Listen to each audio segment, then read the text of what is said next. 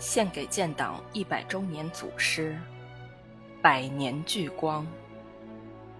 自然道德绘制教育师，高小安。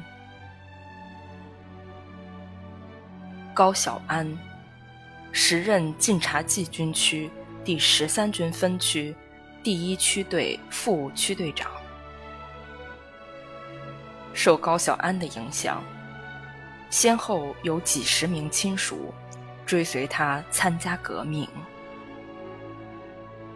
在抗日战争和解放战争时期，高晓安有九名亲属为革命献出了生命。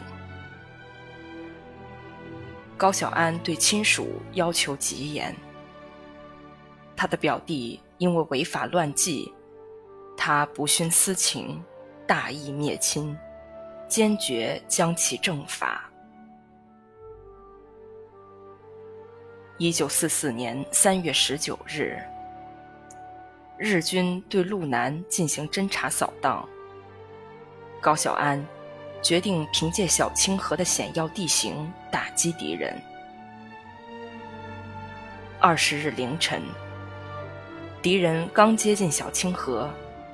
即遭到埋伏在河西岸的二连的突然袭击，三十多个敌人几乎被全歼。上午十点，高小安为掩护其他同志撤退，把敌坦克引向自己。此时，高小安腿部已经受伤，同志们上来抢救，他大声命令。快往村里撤，不要上来！